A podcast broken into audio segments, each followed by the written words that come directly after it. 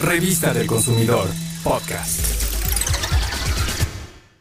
Como seguramente ya has visto en las tiendas, los fabricantes de alimentos y bebidas no alcohólicas preenvasados tienen la obligación de colocar en las etiquetas de sus productos advertencias sobre el contenido calórico, de azúcares, grasas saturadas, grasas trans y sodio, así como de dos sustancias que los niños deben evitar, la cafeína y los edulcorantes.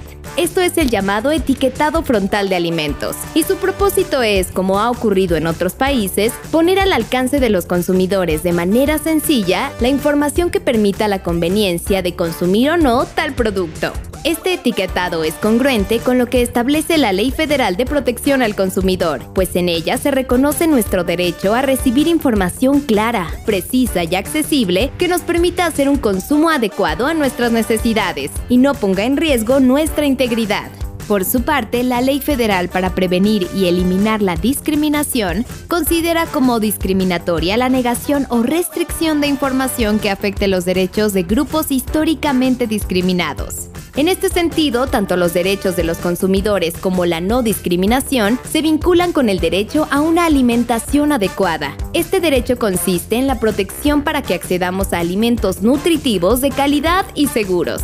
Por eso, el etiquetado frontal es un medio para el ejercicio del derecho a la información sobre lo que nos ofrece el mercado y al mismo tiempo el derecho a una alimentación saludable. La nueva forma de etiquetar los productos nos permite tomar decisiones informadas al tener diversas opciones. Ahora cada quien podrá elegir aquello que nos nutre o enferma, independientemente de la edad, discapacidad, género, condición de salud, estructura familiar, etnia u otras características que sean motivo de discriminación.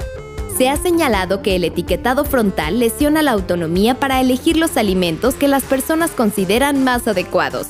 Sin embargo, hay que recordar que todos los derechos tienen una dimensión positiva, porque nos permite ejercer nuestra autonomía y libertad, pero también tienen una dimensión negativa porque nos protegen frente a la indiferencia de terceros que podrían afectar nuestra integridad.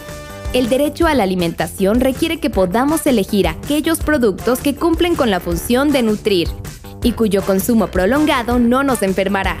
También es necesario que las marcas no oculten o distorsionen las posibles afectaciones a la salud de los productos que comercializan. Es claro, el etiquetado frontal no lesiona nuestras libertades. El derecho a la libertad de elegir persiste pues habrá quienes, aun conociendo que un producto es contrario a la salud, podrán elegir adquirirlo, ya sea para ellos o para sus familiares, incluidos los niños.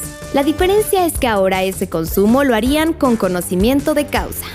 El etiquetado frontal no genera discriminación y más bien nos hace corresponsables en el cuidado de nuestra salud y de quienes integran nuestra familia.